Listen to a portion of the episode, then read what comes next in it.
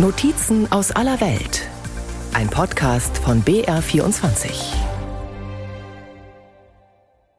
Good afternoon to all who have gathered here in this sacred space on today. Vor dem gewaltigen gotischen Eingangsportal von Washingtons National Cathedral stehen chromblitzende Stahlrösser in Reihe und Glied. Aus vielen Bundesstaaten sind Biker in einer Sternfahrt in die Hauptstadt gedonnert, um ihre Motorräder vor dem berühmtesten Gotteshaus der USA segnen zu lassen beim alljährlichen Blessing of the Bikes. To be able to welcome everyone who has gathered for the blessing of the bikes. Linda Botkin ist mit ihrer Biker-Clique aus Georgia angereist. Oh, we're on the Harley Ultra uh, Limited, so yeah, it's great, comfy with the big seats, cushion speakers. I love it. Zehn Stunden Anfahrt. Kein Problem auf der bequemen Harley Davidson Ultra Limited mit ihren breiten Sitzen, weichen Polstern und Lautsprechern, die locker gegen den Motorenlärm andröhnen können. Beim Einsegnen der Bikes geht es darum, für die Motorräder und die Fahrer zu beten, damit die eine sichere Saison haben. Eine tolle Sache, um die Kameradschaft zu stärken. So, yeah. God of grace, accept these bikes we offer to you in thanksgiving. We dedicate them to your service. Gleich mehrere Geistliche schreiten die Reihe mit den imposanten Motorrädern ab, sprechen Gebete und besprenkeln die Maschinen mit Weihwasser. Dan Bloom nimmt seit mehreren Jahren an der Zeremonie teil. Der Hühne mit dem silbergrauen Goatee ist auf seiner Harley aus Indiana hergefahren, über 900 Kilometer im Sattel. It was beautiful. Good weather and anytime you get out on the motorcycle is a good day. Wunderbar sei der Ritt gewesen. Jeder Tag on the road sei ein guter Tag. Dan trägt trotz der sommerlichen Temperaturen sein volles Lederoutfit und blickt ehrfürchtig durch seine Pilotenbrille auf die Fassade der Kathedrale. Any chance I get to, to be blessed, I do because I need all the help I can get. Er nutze jede Gelegenheit, sich segnen zu lassen, sagt Dan. Er ist Veteran der amerikanischen Streitkräfte. Er engagiert sich bei AMVETS, der American Veterans Association, und genießt es, dass sein Militärdienst hier im Gebet gewürdigt wird von der anglikanischen Priesterin Donna Weddle. Almighty God, we thank you for all of those who have served this nation. In den USA ist die Bikerkultur nicht nur eng mit der Marke Harley Davidson verbunden, sondern auch mit dem Militär. Vor allem bei den Motorradfahrern, die im Pulk unterwegs sind, handelt es sich oft um aktive oder ehemalige Soldaten. Linda Botkin aus Georgia weiß, was den Veteranen am meisten auf den Nägeln brennt, die hohe Selbstmordrate unter Kriegsheimkehrern. Statistisch gesehen nehmen sich jeden Tag 22 ehemalige Uniformträger das Leben. Prisoners of war, missing in action, and also to raise awareness about the epidemic of veteran suicide in the United States. It's bad. 22 a day is a lot. It's too many, way too many. Beim Blessing of the Bikes und später bei der gewaltigen Motorradparade Rolling Thunder in Washingtons Stadtmitte geht es hauptsächlich um Awareness, darum Bewusstsein zu wecken für Kriegsgefangene, vermisste Soldaten und psychische Probleme von Veteranen, posttraumatischer Stress und eben die hohe Suizidrate. Louis Dawn McGill spricht zu den Bikern. Sie betreibt in Virginia eine Therapieeinrichtung für Selbstmordgefährdete. The issue I want to bring to light today is PTS and suicide awareness. 22 too many. McGill beschreibt den Teufelskreis, in dem sich viele Kriegsheimkehrer wiederfinden. Alkohol, Drogen, Affären. Lots of times this substance abuse, whether it be alcohol, drugs, extramarital affairs, whatever, and then sometimes they feel their only way out is suicide. Dan Bloom, der Biker aus Indiana, kennt viele ehemalige Kameraden, die nach ihrer Entlassung in dieses Loch gefallen sind. It's a huge issue in the United States, yes. Who's got the answer to Ein Riesenthema, ja. Wer kann schon in Leute hineinblicken, wenn sie von einer traumatischen Kriegserfahrung zurückkommen? Wir brauchen mehr Ärzte, um die wieder hinzubiegen.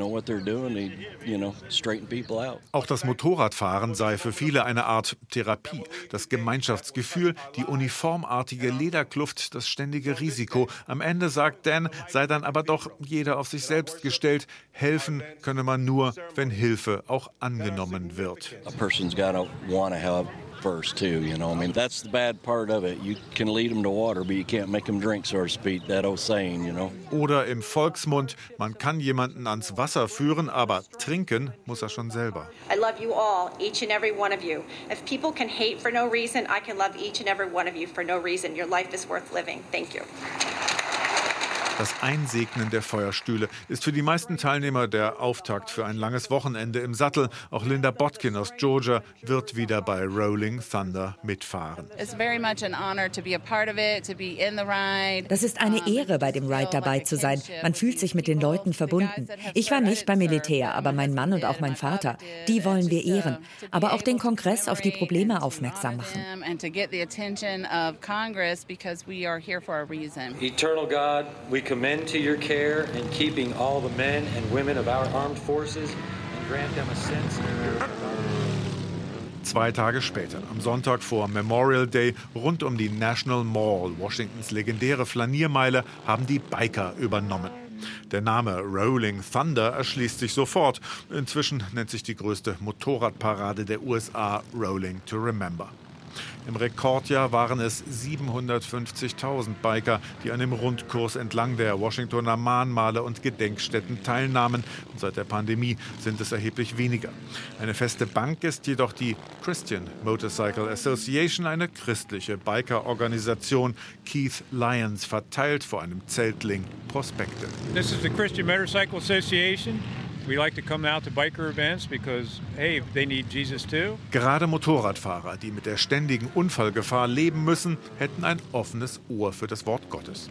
Für das Einsegnen der Feuerstühle hat Keith jedoch allenfalls gemischte Gefühle. People want to have their bikes blessed, but truly you're trying to bless the person. The bikes are mechanical, but but we're spiritual, so you, know, you want to bless the person. Da werden Gegenstände aus Metall, Öl und Kunststoff gesegnet. Eigentlich soll es ja um Menschen gehen.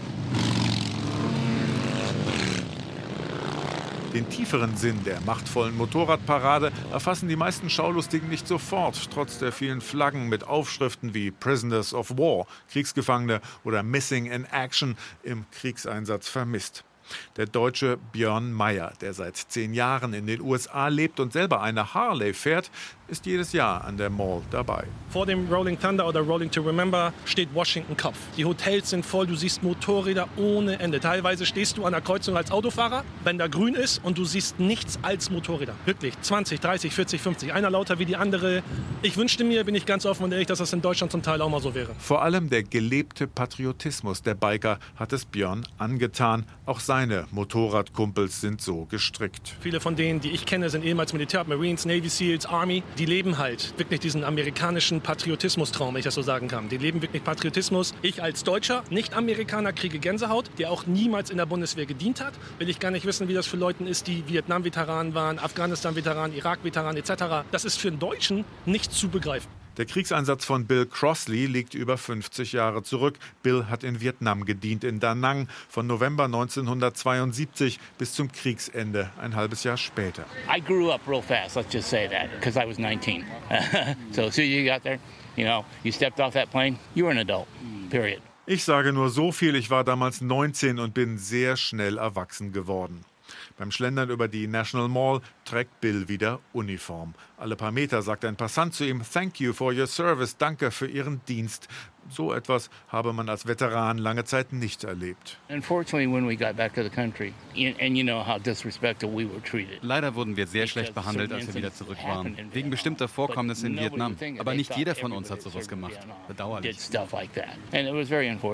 Bill Crossley spielt an auf Skandale, wie das Kriegsmassaker von My Lai im März 1968. Dadurch sei ein Zerrbild des Krieges entstanden, das die Rolling Thunder Parade ein wenig zu korrigieren versuche. I'm not really a fan of the, all the bikers because there's certain incidents we've been in. Ich bin gar nicht so ein Fan von diesen Bikern, weil wir zu Hause in Florida ein paar unschöne Begegnungen hatten. Ich mag es gerne friedlich, respektvoll. Und das hier ist ja auch so. Ich bin schon froh, dass sie das tun. Yeah, I'm glad they're doing this. Stammgast bei Rolling Thunder und zwar als aktive Teilnehmerin ist die Deutsche Claudia Droste. Alljährlich ist sie mit ihrer imposanten goldfarbenen Harley Davidson Electra Glide dabei. Ich fahre ja schon seit vielen Jahren mit. Ich fahre auch dieses Jahr wieder mit. Es ist immer noch so, dass die Autobahn gesperrt wird, alles und mit Polizeieskorte. Und es nimmt langsam wieder Fahrt auf, nachdem Covid ein großer Tiefpunkt war. Ich fahre meistens alleine und fahre dann direkt zum Pentagon-Parkplatz. Dort ist der Sammelpunkt und dann geht ähm, mittags um 12 der Reit los. Besonders beeindruckt ist Claudia von der unbestrittenen Galionsfigur von Rolling Thunder, dem Maskottchen und Paten der Veteranenparade auf zwei Rädern. An der Constitution Avenue in DC steht ein Marine seit vielen, vielen Jahren. Der hat es einmal angefangen zu salutieren und der steht da wirklich, bis der Reit vorbei ist. Teilweise muss der da zwölf Stunden stehen. Salutiert immer, hat es vor ein paar Jahren mit gebrochenem Arm gemacht. Seitdem ist er eine Legende. Staff Sergeant Tim Chambers, von dem Claudia spricht, trägt seine Paradeuniform. Der breitschultrige Ex-Marine mit dem fast kahl rasierten Schädel nimmt sich nach der Parade noch die Zeit, Hände zu schütteln, Autogramme zu geben und mit den Besuchern ein paar Worte zu wechseln. Ich hatte mir nie vorstellen können, mal die Familien der Gefallenen und Vermissten zu repräsentieren. Da lernt man Demut. Das ist das Geringste, was wir tun können in dieser verrückten Welt. Aber Schweigeminuten reichen nicht, um die zu ehren, die das Extremste aller Opfer gebracht haben.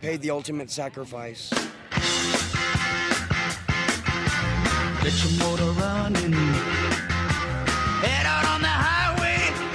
Auch die amerikanische Gegenkultur der 60er Jahre, die sich in Opposition zum Vietnamkrieg formiert hatte, sah im Motorrad ein Symbol für Freiheit und die Flucht aus der Enge bürgerlicher Zwänge. Sie haben keine Angst vor dir, sie haben Angst vor dem, was du für sie repräsentierst. Ach Mann. Alles, was wir für sie repräsentieren, ist nur jemand, der sich nicht die Haare schneidet. Oh nein. Was du für sie repräsentierst, ist Freiheit. Was haben Sie denn gegen Freiheit? Darum dreht sich doch alles. Easy Rider. Dennis Hoppers Road-Movie aus dem Jahre 1969 schildert die Reise zweier Aussteiger auf ihren getunten Harleys von Kalifornien nach Louisiana zum Karneval Mardi Gras in New Orleans. Auch bei dem Deutschen und Harley-Fahrer Björn Meyer, der nahe Washington in Virginia lebt, wirkt die Hippie-Ballade nach. Wenn du jetzt hier mal, sag ich mal, ein bisschen aufs Land fährst, das ist einfach diese, dieser Mythos von, von Easy Rider. So, was ich aus dem Fernsehen kenne oder was ich von Erzählungen kenne. Ich bin 81er Baujahr, nicht 70er, was ich aber so höre von Freunden oder so, ist das einfach geil. Du fährst, du hast hier natürlich auch nicht die Vorschriften, die du in Deutschland hast. Wenn du hier Motorräder siehst, das sind, das sind teilweise vorsichtig Einfamilienhäuser in Sachen Anbauten, große Reifen, laut bis der Arzt kommt. Bei uns würde die Polizei und das Ordnungsamt an jeder Ecke stehen und würde die Harleys rausfahren. Born to be wild. That's, so that's now uh, 16 feet. No, no, that's 24, 24. It was 8. No, it was 12. Sonntagmorgen auf einem Parkplatz an einer Strip Mall in Fairfax, Virginia. Die lokale HOG, das steht für Harley Owner Group, hat zum Sicherheitstraining geladen. Larry Zabel, der Drillmeister, hat kleine Plastikhütchen aufgestellt. Die Teilnehmer sollen in möglichst engen Kurven darum Slalom fahren. It was pretty challenging for doing a 12-foot weave, but now we're going to put it in, make it a 18-foot weave so the students can maneuver. We'll see, see how it goes. Auch so mancher erfahrene Biker schleift schon mal mit der Fußraste oder einem Chrombügel über den Boden. Nicht so Joe Living Good, der sein Stahlrost trotz des niedrigen Schwerpunktes geschmeidig elegant noch um die engsten Kurven wedelt. You got to work a couple years to really get to that point. It's just, I don't know, at least a thousand hours of practice. Das dauert schon ein paar Jahre. Man braucht mindestens 1000 Stunden Fahrpraxis. Man muss sein Hirn fürs Fahren umtrainieren, weil einem die natürlichen Instinkte sagen, anhalten, die Füße runterstellen. Tatsächlich musst du mehr Gas geben, damit das Bike nicht umfällt. Das muss im Kopf ankommen. Der hochgewachsene Mann mit dem Polizei-Motorradhelm und der Pilotenbrille verbringt seine gesamte Freizeit entweder im Sattel oder im Pulk von Gleichgesinnten. Für Joe und seine Kumpels gibt es nur Harleys und keine andere Marke. Ich liebe ihren Look und wie die sich fahren. Auf langen Fahrten sind die unheimlich bequem, mit Rückenlehne, geheiztem Sitz und Tempomat. and. Vom Aussteigertum der Easy Rider und von der Traumabewältigung der Kriegsteilnehmer sind die Hobbybiker von Fairfax kulturell weit entfernt. I'm the director of the HOG chapter here. HOG stands for Harley Owners Group and uh, we have approximately 200 members. 200 Mitglieder hat unsere HOG, schwärmt Jack Corsa und ich bin der Präsident. Jack hat, wie die meisten seiner Vereinskameraden, die 60 deutlich überschritten. Fahrtwind und Motorenlärm sind das eine, aber da ist noch mehr. Eine Harley ist so viel mehr als nur ein Motorrad. Das ist ein Lebensstil. Da kommen Leute zusammen, die was zusammen machen. Ein Harley-Leben leben. Teil von etwas sein, das größer ist als man selbst. Larry Zabel mit seinem eindrucksvollen Walrausschnauzer passt perfekt in das Milieu der Vorstadt Hogs. Wie so viele in seinem Club ist er erst in reiferen Jahren in den Sattel gestiegen, so wie andere im Pensionsalter das Golfspielen entdecken oder sich ein Porsche zulegen. Larry hat seinen Motorradführerschein erst kurz vor dem Ruhestand gemacht. I started, uh, actually got my motorcycle license when I was 60 years old. Ich bin jetzt 78 Jahre alt und immer noch gut dabei. Wir machen Bike-Vorführungen bei Wohltätigkeitsveranstaltungen. Wir haben viel Spaß und helfen den Leuten, besser zu fahren. Mit dabei in der Harley Owner Group von Fairfax, Virginia, ist auch die leidenschaftliche Bikerin und Deutsche Claudia Droste. Ich bin schon seit 40 Jahren in der Szene unterwegs, habe schon immer Motorrad gefahren und habe mir dann zum 50. weil ich dachte, jetzt lebe ich in Amerika, habe ich mir eine Harley gegönnt und dachte, jetzt probiere ich das mal, genau. Claudia kann entsprechend die Bikerkultur in Deutschland, wo Harleys eher die Ausnahme sind, mit der in den USA, wo die Harley Norm ist, vergleichen.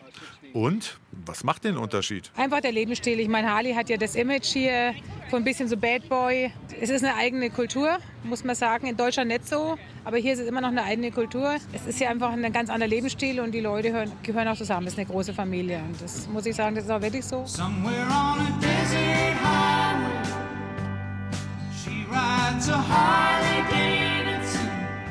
Tracy Mosley aus Hyattsville in Maryland ist das Biken quasi in die Wiege gelegt worden. Schon Tracys Mutter war Bikerin, fuhr eine Kawasaki und hat Tracy 1987 das Motorradfahren beigebracht. My mom had a Kawasaki GPZ 750 uh, that she taught me how to ride back in 1987. Yeah, she was kind of a badass on a bike. Die war ein echt knallharter Typ auf dem Bike, schmunzelt Tracy. Ihr ganzer Stolz ist eine Harley Davidson Fat Bob.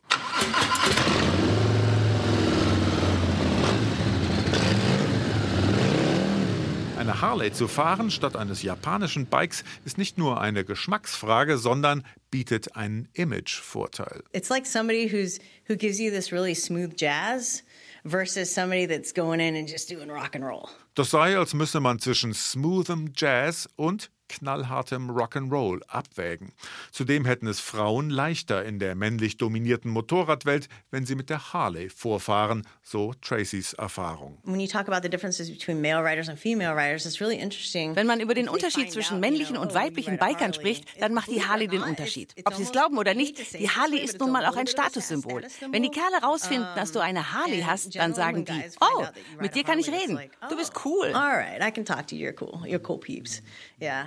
Tracy Mosley ist mit einer ganzen Reihe von verschiedenen Motorradclubs unterwegs, darunter auch einer lesbischen Bikertruppe, den Dykes on Bikes, zu Deutsch etwa Lesben auf Rädern. We've ridden many years in the DC Pride Parades.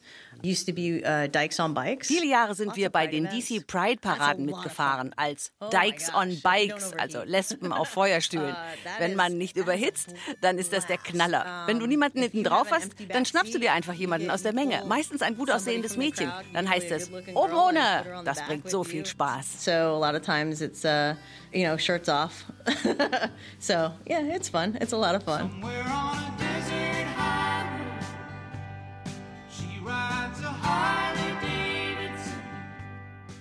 In diesem Jahr feiert Harley Davidson einen runden Geburtstag. Der Motorradbauer aus Milwaukee im Bundesstaat Wisconsin wird 120 Jahre alt. In der Industriestadt am Westufer des Lake Michigan informiert ein eigenes Museum über die Firmengeschichte der legendären Marke. Besucherin Karen lebt in Arizona und nimmt aus Milwaukee mit, dass es noch produzierendes Gewerbe gibt in den USA. Ich fahre nicht Motorrad, aber hier lernt man viel über amerikanische Geschichte, Produkte, die Amerika in alle Welt exportiert hat. Inzwischen importieren wir ja die meisten Sachen. Das ist ziemlich cool. Schon die Architektur des Museumsbaus deutet darauf hin, dass hier amerikanische Industriegeschichte erzählt wird. Der von Stahlträgergestellen gestützte futuristische Kubus beherbergt Harleys aus allen Phasen des Motorradbaus, von den Klappergestellen der Frühzeit über die Militärmaschinen, die im Zweiten Weltkrieg eingesetzt wurden, bis hin zu den Rennmaschinen und den Hippie-Bikes der Easy Rider-Ära. Das Pilgerziel für Harley-Fans bietet vor allem das Zweiräder satt. Made from 1936 to 1947, this is the Knucklehead engine.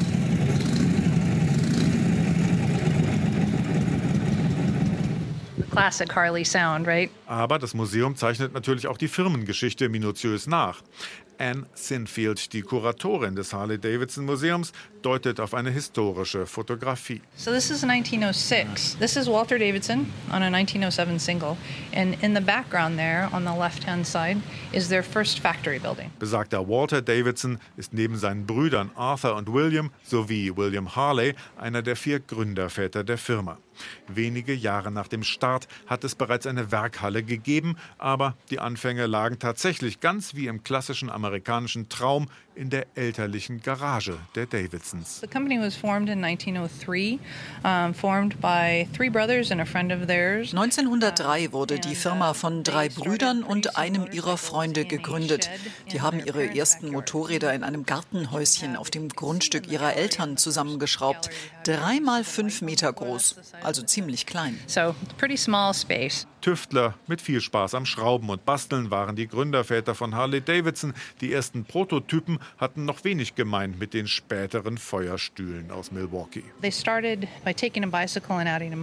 Anfänglich haben die Fahrräder genommen und einen Stützmotor angeschraubt, aber nicht sehr lange. Dann haben sie die Motoren in den Rahmen eingearbeitet, um den Schwerpunkt zu senken. Die wollten ein Motorrad konstruieren, kein motorisiertes Fahrrad. In den 120 Jahren Firmengeschichte hat sich das Design vielfach gewandelt. Die Technik entwickelte sich rapide weiter und die Zahl der Modelle ist unüberschaubar geworden. Aber es gibt eine seltene Konstante. Firmensitz des heutigen globalen Unternehmens ist immer noch Milwaukee, immer noch in den ursprünglichen Fabrikgebäuden. Und darauf sind viele Einwohner von Milwaukee stolz. Auch einheimische Familien wie die von Mary begeben sich im Harley Museum auf Zeitreise Motorradbau als Lokalhistorie. We're from Milwaukee. Our granddaughter is from Jacksonville, Florida.